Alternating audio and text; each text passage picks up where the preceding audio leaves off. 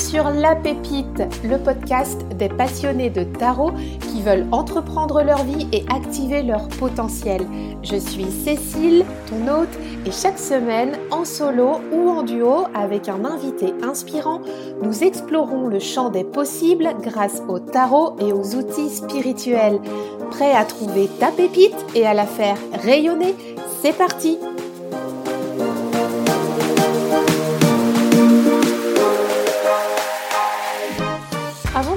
dans cet épisode, je te propose une expérience inédite. Que dirais-tu de bénéficier de 10 jours de challenge avec ton tarot pour aller explorer ta vie professionnelle, faire le bilan, identifier et dépasser tes peurs et créer ton plan d'action professionnel en trois étapes? C'est ce que je te propose dans le challenge Tarot Vie Pro qui est offert. Tu peux le retrouver sur faltazi, f a l a z slash challenge. Je t'y attends, je te mets le lien dans les notes de l'épisode. À tout de suite Aujourd'hui, j'ai envie de partager un thème léger avec toi, quelque chose d'amusant, vraiment sur lequel on va discuter ensemble. C'est ce que j'aurais aimé savoir quand j'ai commencé le tarot. Alors je me dis que peut-être toi aussi tu es en train de débuter ta pratique tarologique ou sinon ça fait déjà plusieurs années que tu pratiques en fait hein, le, le tarot et je trouve ça sympa qu'on puisse s'en reparler vraiment euh, librement. Donc euh, j'ai identifié pour toi cinq point que j'aurais aimé savoir quand j'ai commencé le tarot et peut-être que toi aussi tu t'es dit la même chose après coup, après plusieurs années de pratique tarologique. Donc si tu débutes, j'espère que ça va t'aider et si tu es déjà avancé, bah, c'est l'occasion d'en discuter ensemble, soit dans les commentaires du podcast, soit en message euh, privé ou en commentaire euh, sur Instagram. Donc la première chose que j'aurais aimé savoir quand j'ai commencé le tarot, c'est tout simplement que le tarot n'est pas que divinatoire. Alors je t'en ai parlé au premier épisode. Moi j'ai connecté avec le tarot il y a une vingtaine d'années de ça, où j'ai été voir euh, une voyante, une cartomancienne qui euh, tirait les cartes de tarot, mais pas seulement, elle utilisait aussi d'autres outils dans sa pratique. Et donc elle utilisait un tarot de Marseille avec les arcanes majeurs et elle s'en servait pour du divinatoire. Donc, bah, très concrètement, tu allais la voir, tu lui posais ta question. Euh, elle, je pense qu'elle est, médium aussi un petit peu, tu vois. Donc, euh, elle, avait une boîte à outils euh, assez complète. Et puis, c'est vrai qu'elle était toujours très pertinente, cette personne. C'est pas, pas nécessaire d'avoir du tarot ou de la médiumnité, mais enfin, voilà. En tout cas, bref, je ne sais pas si c'est elle ou si c'est sa boîte à outils ou si c'est le mélange des deux, mais en tout cas, c'était très pertinent. Et tout ça pour te dire que quand j'ai connecté au tarot, c'était avec elle. Et puis, bah, t'allais la voir, tu tirais les cartes, elle te pose, enfin voilà, tu lui posais sa question, elle te reposait des questions, puis avec les cartes, elle te disait ah bah là il va, là euh, comment ça se passe à ce niveau-là, parce que là je vois ça dans les cartes. Euh, est-ce que euh, dans quelques temps tu as tel projet, parce que moi je vois ça aussi, et puis comment ça va se passer. Donc bon voilà, ça se passait comme ça. Donc moi j'ai connecté avec ça dans ce contexte-là, et bah en fait, j'aurais aimé savoir à ce moment-là que le tarot n'est pas que divinatoire.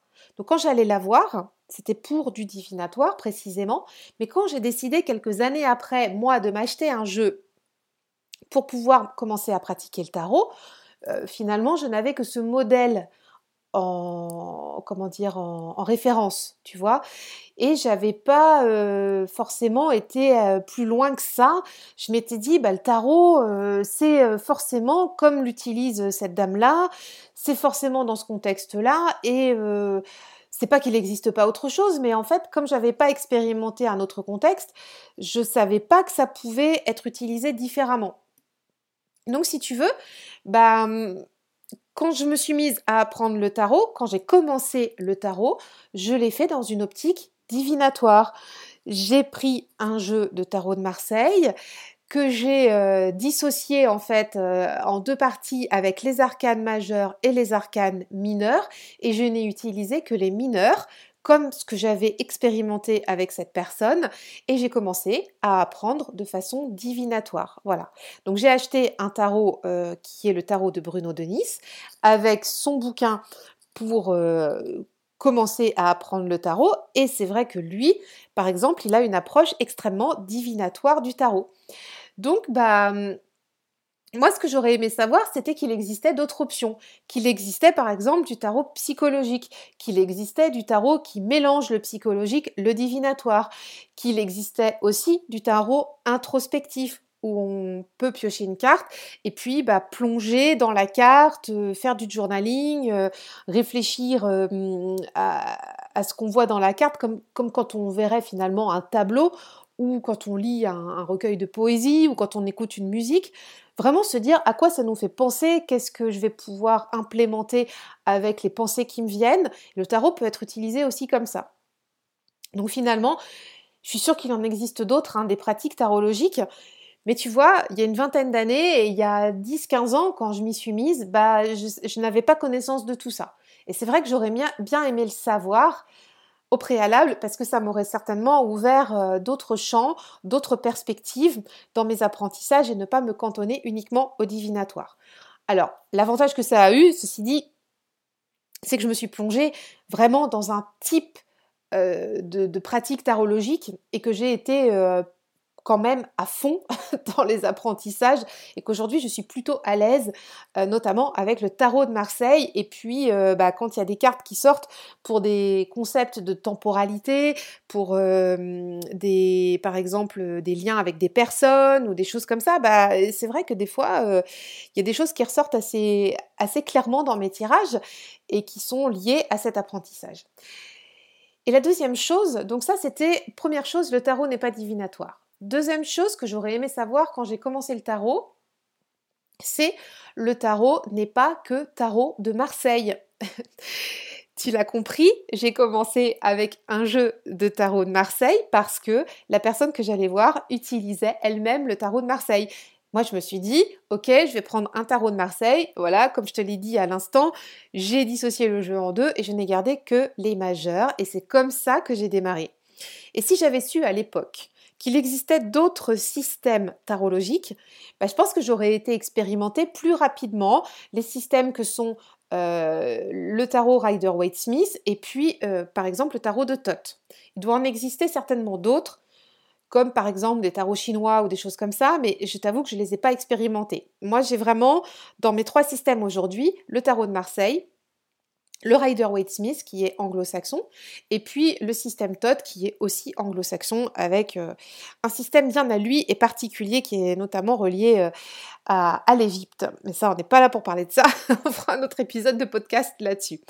Mais bon, je t'avoue qu'il y a 20 ans, quand je m'y suis intéressée, on parlait surtout ici en France du tarot de Marseille, et puis il y a 10-15 ans, quand je m'y suis mise, bah, c'était encore le cas, parce que euh, ici en France, tous les systèmes anglo-saxons sont apparus il y a quelques années, mais vraiment très sincèrement, il y a 10-15 ans, on n'en parlait pas autant, il n'y avait pas tout, tout, tout, tout, ce, comment dire, euh, tout ce contexte autour du tarot et encore moins autour du tarot Rider-Waite-Smith. Donc, effectivement, j'aurais apprécié savoir à l'époque qu'il existait un autre type de tarot. Euh, mais je ne le savais pas et ça m'aurait certainement ouvert d'autres champs pour pouvoir aller explorer mes apprentissages.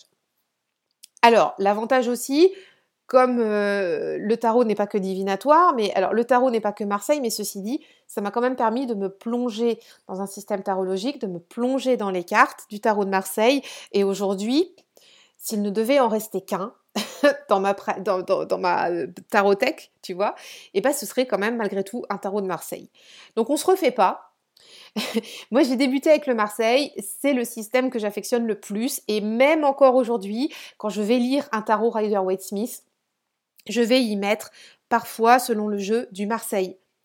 Voilà, c'est comme ça. Mais j'aurais aimé savoir qu'il n'existait pas qu'une seule voie, et euh, ça m'aurait certainement aidé à, à comment à, me dire qu'il y avait d'autres options à l'époque.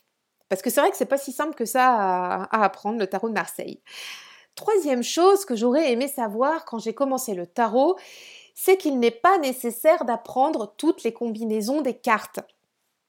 Encore un autre sujet euh, aussi, c'est euh, qu'est-ce que veut dire cette carte? Et si je l'associe avec cette carte, qu'est-ce que ça veut dire? Et ça, c'est typiquement lié à l'apprentissage du divinatoire et du tarot de Marseille, je trouve. Alors, c'est mon interprétation. Peut-être que toi, tu as commencé avec le Rider Waite Smith, peut-être que tu as commencé avec le Marseille, je ne sais pas, peut-être que tu fais du divinatoire ou du psychologique, mais moi je trouve que quand j'ai appris le, le Marseille en divinatoire, on a vraiment tendance à calquer une idée, une carte ou une projection, une carte ou, ou cette carte-là, ça veut dire que ça va se passer dans 5 ans ou c'est du court terme ou du moyen terme. Et cette carte-là, elle est liée à l'argent, donc dans 5 ans, tu vas gagner de l'argent ou, enfin tu vois, je, te dis n'importe quoi, je te dis là tout ce qui se passe par la tête, mais c'est c'est aussi ça. Et, et finalement, j'avais en fait cette frénésie d'apprendre par exemple, si je tire le soleil avec l'ermite, qu'est-ce que ça va donner comme combinatoire? Et s'il y a ça, et s'il y a par exemple, je sais pas moi, la maison Dieu qui vient en plus, qu'est-ce que ça veut dire? Et, je, et en fait, j'étais cantonnée à, apprendre les cartes par cœur pour pouvoir euh, recracher, entre guillemets, le livret. Enfin, le livre plutôt, parce que c'était un gros pavé. et, et ça m'a bloqué du côté intuitif. alors, je te le disais à l'instant là plus haut, L'avantage, c'est que maintenant, je connais vraiment très bien les cartes. Mais au début, je n'allais pas forcément voir dans le détail de la carte. Je me disais, ok, j'ai tiré le soleil, par exemple, bah, euh, oh, au secours, où est mon, où est mon bouquin et qu'est-ce que ça dit? Et en fait, j'apprenais par cœur. Et j'aurais aimé savoir, à l'époque, qu'on pouvait se laisser aller à plonger dans la carte, à lire les symboles de la carte, à les interpréter sans aller dans le bouquin. Et je vais te livrer une anecdote qui m'est euh, arrivée hier précisément avec un de mes garçons. Il me demande à tirer une carte après sa journée. Et puis, euh, donc bien sûr, il a choisi son jeu. Donc on était sur un système, pour le coup, Rider Waite Smith, sur un tarot animalier. Mon garçon, il a 10 ans, donc on n'est pas non plus... Euh, il faut, quelque chose d'assez cool hein, pour un enfant de 10 ans. Et le, but de, sa question au tarot, c'était bah, les énergies de la semaine, à peu près. Donc hier, on était lundi, là, je suis en train d'enregistrer ce, podcast mardi, il sera diffusé ce mercredi. Donc, il tire trois cartes, tu vois, pour sa semaine. Et lui, il n'a pas appris le tarot euh, dans les bouquins. En fait, je l'encourage beaucoup à lire ce qu'il voit sur les cartes. Et je te jure les trois cartes. Il y avait une carte en fait pour l'énergie de la semaine, une carte sur les points de vigilance et une carte sur les points euh, positifs euh, vraiment à développer et, à cultiver pour cette semaine. Eh bien, il a eu des cartes assez, euh, je dirais, assez difficiles pour moi avec mon point de vue d'adulte. Il, a tiré des 5 et il a tiré, je sais plus ce qu'il a tiré, 5, 5 de pentacle, 5 d'épée et en dernier, euh, il a tiré un, 9 d'épée. Donc tu vois, le truc, moi, en tant que tarologue et adulte, je me dis, ok, on n'est pas sur du super méga mood, mais bon, euh, voilà. Et puis par contre, lui, euh, il avait la patate et tout, et puis... Puis en fait, je, du coup, j'interprète pas dans ces cas-là. Moi, je lui dis, qu'est-ce que tu vois sur les cartes? Eh ben, crois-moi, il a fait sa lecture des cartes. Écoute, on était complètement dans, dans, le juste par rapport à ce que pouvaient dire ces cartes-là. Ça aurait pas été mon interprétation première, mais lui, l'interprétation qu'il en a faite, il s'est vraiment calé aux images euh, du tarot. Et puis, il m'a fait sa lecture des cartes, mais qui était tellement pertinente et tellement en accord avec les énergies euh, des, trois cartes, ça m'a bluffé. Donc, en fait, ce que tu, tu, vois ce que je veux te dire par cette anecdote-là, c'est ce que j'aurais aimé savoir quand j'ai commencé le tarot, finalement, comme mon garçon qui a 10 ans, c'est que c'est pas nécessaire d'apprendre par cœur, c'est laisse-toi aller à l'interprétation de tes cartes parce que finalement c'est encore plus beau ce qui se passe quand tu vas euh, lire la carte avec les images, avec le graphisme, avec euh, le, tarot que tu as choisi, parce que ça c'est très important aussi. Il se passe vraiment des, belles choses. Et tu vois, avec mon garçon, on a été après regarder euh, dans, les notes du créateur de ce tarot ce qui était écrit. Ça nous a permis de compléter le tirage, mais très sincèrement, il n'y avait pas besoin de compléter le tirage.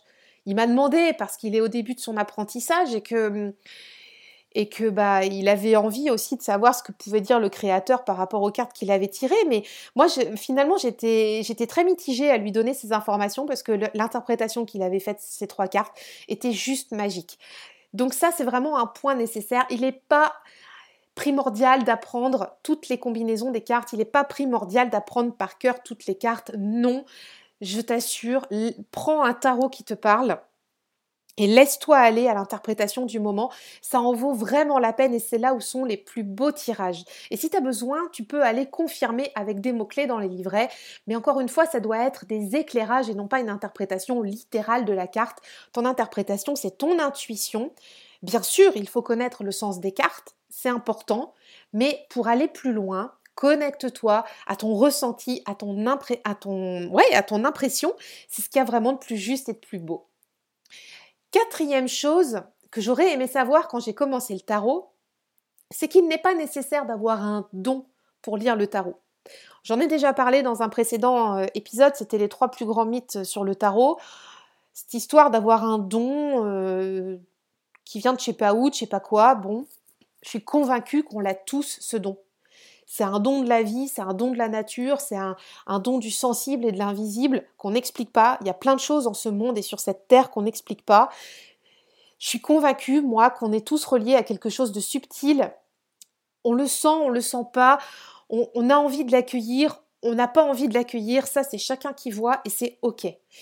Euh, mais euh, quand je te dis qu'il n'est pas nécessaire d'avoir un don pour lire le tarot, je, voudrais pas que cette idée d'avoir un don encore plus exceptionnel que celui qu'on a en étant présent au monde aujourd'hui euh, est nécessaire. Tu vois, l'idée? Euh, je, vais repartir sur la cartomancienne que j'avais été voir il y a 20 ans. Euh, moi, à l'époque, je trouvais qu'elle avait un don. Je me disais, ok, euh, elle, est, ouais, c'est une voyante, elle est cartomancienne, tireuse de cartes, liseuse de bonne aventure, que sais-je. Euh, elle peut parler avec les morts, elle peut lire le tarot. ok, soit. Mais finalement, est-ce que c'était son don Enfin, tu vois, est-ce que ce don, elle l'avait mérité plus que quelqu'un d'autre ou est-ce qu'elle l'a cultivé? Donc moi, la, réflexion que j'ai envie d'apporter avec ça, il n'est pas nécessaire d'avoir un don pour lire le tarot. Si tu as envie de creuser toi sur tes ressentis, vas-y, fais-toi confiance et active en fait ce don que tu as juste d'être euh, né et d'être présente sur cette terre, d'être connectée avec ce que tu as bien envie de te connecter. C'est ok tout ça, tu vois. Après, il n'y a pas un don particulier pour lire le tarot. Je pense qu'il est important de comprendre le système de tarot, de d'avoir quand même une base de l'apprentissage du tarot, mais rien d'extravagant à aller avoir un don qui serait euh, je qui viendrait de je ne sais où pour lire les cartes. Ce n'est qu'un jeu de 78 cartes et il y a juste il y a juste à se faire plaisir et à avoir envie de lire les cartes de la façon dont toi, tu as envie de le faire, tu vois. Si tu as envie de faire du journaling, fais du journaling. Si tu as envie d'être dans le divinatoire, vas-y. Si tu as envie d'être dans le... Euh, comment dire Dans, dans, l'introspective, dans, dans le psychologique, mais vas-y, fais juste comme tu as envie. Saisis-toi de ton don à toi que tu as actuellement, de ton intuition et go for it.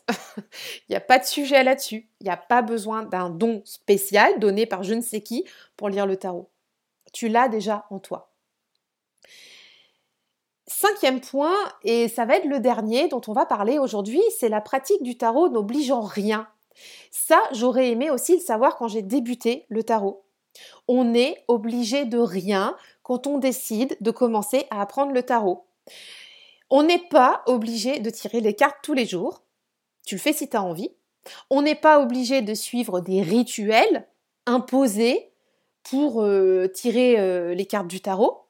Tu fais si tu as envie.